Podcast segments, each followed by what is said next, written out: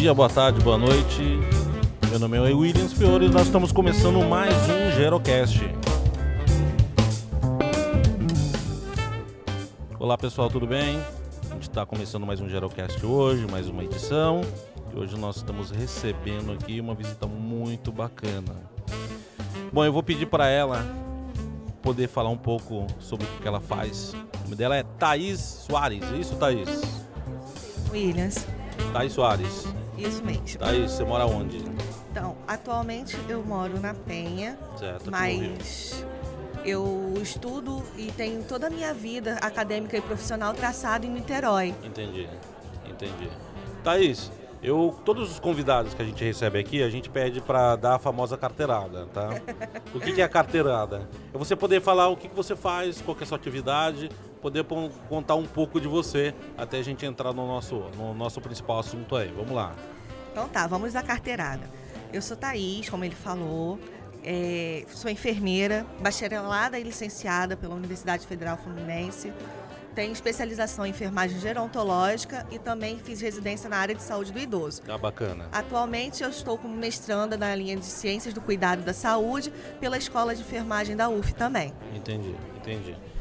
Bom, a gente bateu um papo antes um pouco sobre as atividades que você tem feito atualmente, né? Isso. E, e aí você me falou a respeito desse projeto, que eu acho que é, é- é- é até em relação ao seu mestrado.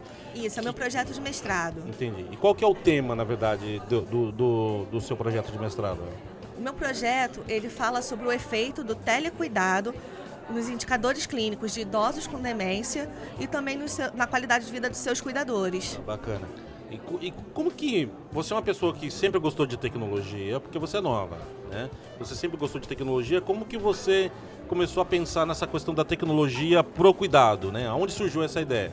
Então, na realidade, essa ideia ela surgiu por volta de 2012, enquanto eu ainda era acadêmica de enfermagem, e num projeto de um mestrado de uma amiga nossa chamada Renata Schutz, da Bahia, que ela agora mora lá. Entendi. E daí a gente pensou, como a gente pode utilizar as tecnologias remotas para fazer um cuidado com as pessoas, já que ela tá com essa inserção também nessa geração nova. Entendi. E aí essa menina, Renata, ela estudou a tecnologia remota voltada para cirurgia de hérnia e vesícula. Futuramente teve uma outra mestranda chamada Ximenes, que estudou voltada para a parte de gastro e intestino, e a Talita que estudou para cirurgias de catarata. Ah. Daí a gente pensou, por que não utilizar a tecnologia remota para além das cirurgias? Talvez um cuidado para doenças crônicas. E como a gente trabalha sempre muito na linha de envelhecimento e eh, com as minhas especializações, veio a oportunidade de fazer o mestrado e juntar a tecnologia remota com a doença de Alzheimer e as demências. Entendi. É, e como que é, tem sido hoje atualmente? Como que está esse projeto? Em que, que ponto que está? O que, que vocês já fizeram de aplicação? O que, que você já sentiu de testes ou, ou de, de protótipos? Como que está isso? Então, a gente tem a, a aplicação mais efetiva para as cirurgias ainda. Como eu, eu me formei em 2014, fiz a residência, então meu mestrado é é o primeiro ano, então ainda está muito recente esse projeto relacionado à demência. Mas relacionadas às cirurgias para o público idoso, a gente tem os projetos pilotos, os projetos delas de mestrado, que vem mostrando uma importante relação de custo-efetividade positiva quando você adota tecnologias remotas para o cuidado Entendi. porque você amplia uma rede de apoio tanto para a parte do idoso quanto para a parte é, dos pares, né? O, o profissional com o profissional, o profissional com o seu público e, o- e a comunidade com o serviço de saúde também. Entendi. Então você entende que essa questão da, da tecnologia, ou seja, a tecnologia, ela tem um papel fundamental hoje para auxiliar no cuidado. Né? Exatamente, porque a gente percebe que o grande problema das instituições em relação ao cuidado é a falta de comunicação. Entendi. Ou então uma comunicação que a gente pensa ser efetiva e na realidade não foi. Então, a tecnologia remota com o uso de celulares, internet ou videoconferências, videochamadas, ela permite que você fortaleça essa comunicação e que você possa sanar dúvidas que por acaso você acha que a pessoa não tem, mas ela realmente tem num, num programa que já está implementado e que você tem um protocolo para seguir, você tem um, algo muito sistemático para ser feito. Então, a chance de você deixar de lembrar de alguma coisa numa alta planejada é muito menor. Então, Entendi. você consegue abranger maior, com mais facilidade e clareza esse cuidado. No caso, é, a gente está falando aí de telecuidado, principalmente com doenças crônicas, né? Isso. Quais impactos positivos né? Você, é, você, comentou até em relação a alguns valores que foram investidos em relação versus retorno. Como, com, quais foram os impactos positivos nesse, nesse projeto inicial e que vocês conseguiram perceber? Então, nos testes pilotos que a gente fez relacionados à cirurgia, um deles foi, a gente acompanhou 43 pacientes e para ver se eles tinham um uma reinternação no hospital, para ver se eles tinham alguma complicação de cirurgia. E daí a gente percebeu que nesses 43 pacientes, a gente fez um acompanhamento por seis meses, por telefone, nós gastamos 300 reais em média para acompanhar esses 43 e somente um reinternou. E para questão de cirurgia. Depois a gente começou a pensar nessa questão de doenças crônicas, em especial nas demências e, e a demência de Alzheimer. E a gente começou a procurar na literatura o que, que tem de benefício, o que, que a gente percebe. É, o importante foi que a gente percebeu que na literatura existem poucos casos relacionados ao telecuidado com níveis de evidências importantes, que são estudos randomizados, cegos ou sistemáticos.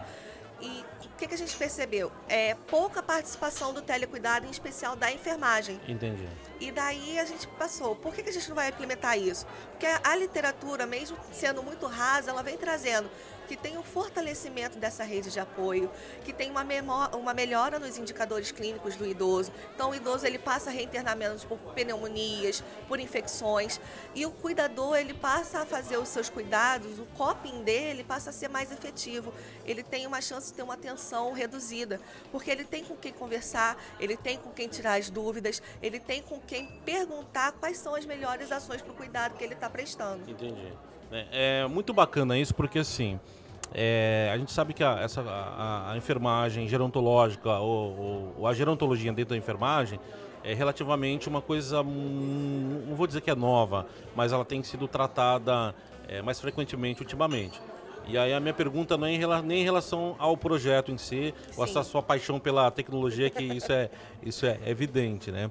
Mas é, é em relação a essa sua paixão pelo envelhecimento, né? E começar a entender essa, essa, as demências. É, como que surgiu é, essa ideia, né, no seu caso como, como enfermeira, em entender o idoso, o velho, né? Da, da onde surgiu isso? Então, é, lembra que eu falei para você que em 2012 começou o projeto de, de tecnologias lá na escola de enfermagem. Ele é um projeto já patrocinado, ele se chama Idoso. E antes disso, eu comecei a estudar com a minha orientadora do mestrado agora, Rosemary Santana. E ela, junto com a professora Fátima Helena, elas fundaram a primeira pós em enfermagem gerontológica Entendi. do Rio. E por eu sempre ter sido bolsista dela, da graduação, e, e, a residência também fiz no mesmo hospital e agora o mestrado, eu sempre tive um envolvimento muito grande com ela Entendi. em relação à saúde do idoso. Então foi a Rose que me encantou para trabalhar esse público. Que ela é totalmente apaixonada também, né? É, ela, ela a, a, toda a atuação dela é enfermagem cirúrgica voltada para o idoso, em sistematização, em como criar protocolos que eu viabilize esse cuidado. E, e assim, ela cativa as pessoas como você conversa com ela. ela você vê o brilho nos olhos dela quando ela fala do idoso. E é esse brilho que, que ela passou para o meu olhar também. Então, é, é aí um, um, outro ponto. Então, você acredita que hoje a enfermagem, independente da área de atuação, precisa entender esse idoso, né? Por, até por uma questão de perfil de pacientes hoje Sim. nos hospitais. Né? E, e, se você fosse dar um conselho hoje para as pessoas que estão pensando em estudar enfermagem ou, ou que querem é, entrar no campo da enfermagem, o que, que você falaria, falaria a respeito do, do, de entender esse idoso? Você indicaria essa pessoa ir estudar ou procurar mais informações na geronto junto da enfermagem, na enfermagem gerontológica? Qual é a sua visão sobre isso? Eu acredito que a pessoa que gosta de estudar saúde do idoso, ela é uma pessoa que gosta da, da saúde no geral. Porque, assim, não adianta eu segre, é, segregar, segmentar. Porque se eu falo que eu vou trabalhar com saúde da mulher, a mulher também envelhece. Exatamente. Se eu gosto de trabalhar com saúde do homem, o homem está envelhecendo. E até mesmo na questão do vou ser enfermeira obstetra. Aquela criança que você está ajudando a pôr no mundo, ela vai envelhecer. O processo de, de envelhecimento, ele começa a partir da fecundação. Então, assim, Sim. você tem a mórula, blástula, glástula, elas já estão em processo de envelhecimento a partir do, da junção do, do, óvulo com o espermatozoide. Sim. É a certeza que a gente tem, a gente vai envelhecer. E basta saber da gente como a gente quer envelhecer. E é para isso está a enfermagem. Para a gente auxiliar, é, auxiliar a esse processo de envelhecimento de uma forma mais qualificada possível para que a gente tenha um envelhecimento normal ou saudável e tentar evitar esse envelhecimento patológico. Entendi.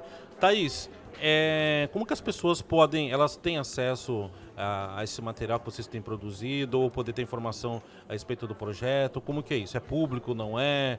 é como que as pessoas podem entrar em contato com você para poder trocar experiência, entender mais do que vocês têm feito nessa em relação ao seu mestrado, principalmente na teleassistência, né?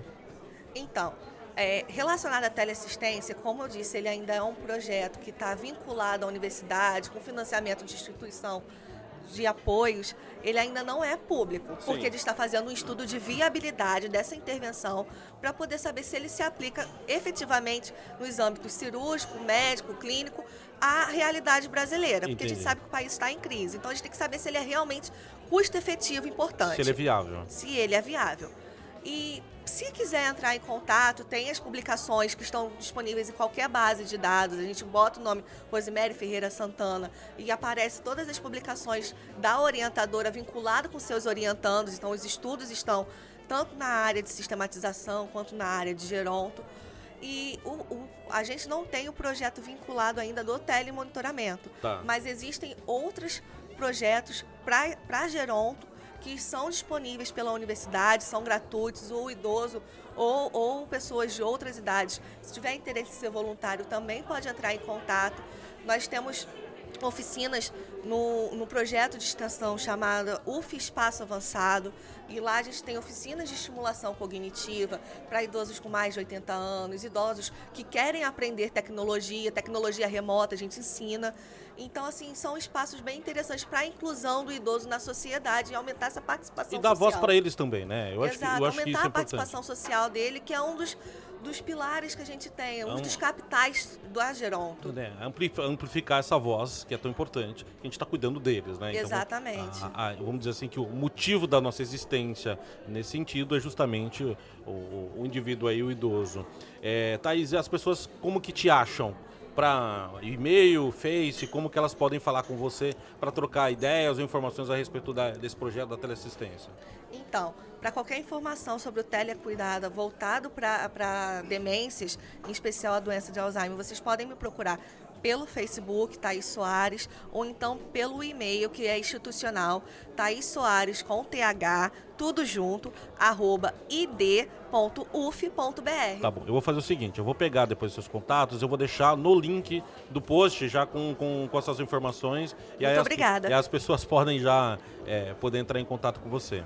Thaís, quero agradecer a sua presença aqui nesse bate-papo tão bacana. Eu acho que a tele, tele, teleassistência, o telecuidado é uma tendência super importante e isso vai mudar muita coisa daqui para frente. E queria deixar aí quais são suas últimas palavras aí para os nossos ouvintes e para as pessoas que estão acompanhando a gente aqui também. Primeiramente, eu gostaria de agradecer a oportunidade. São poucas as pessoas, infelizmente, ainda que abrem espaço para as pessoas falarem sobre o processo de envelhecimento. E assim, eu gostaria de, de deixar como mensagem o seguinte: hoje, a única certeza que nós temos é que nós vamos envelhecer. Porque a outra opção, eu infelizmente não quero agora. Ah, não, claro, claro. Gente, é o seguinte, a gente bateu esse papo com a Thaís. É, foi muito bacana, a teleassistência é uma tendência aí. E agradeço a Thaís por disponibilizar esse tempo com a gente aqui. Tchau, tchau, Thaís. Até mais. Tchau, tchau. Muito obrigada.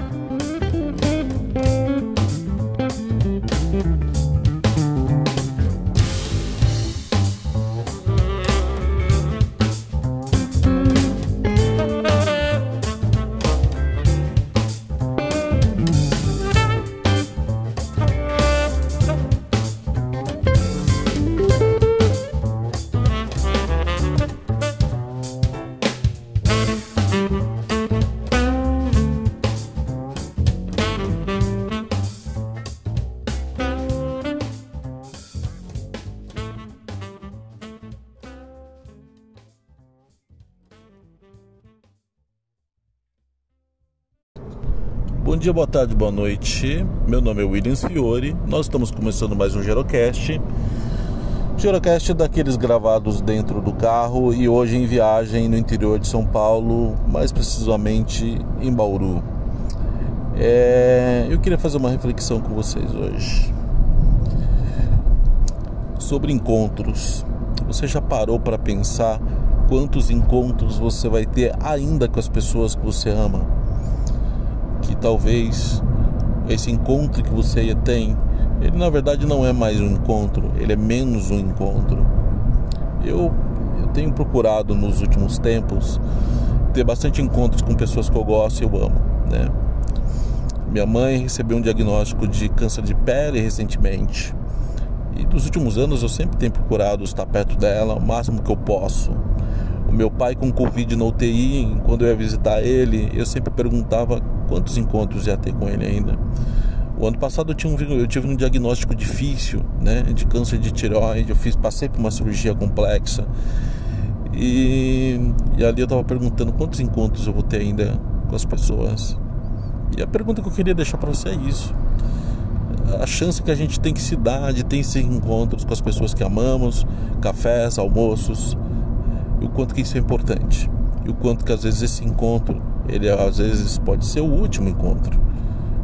É menos um encontro não é mais um encontro.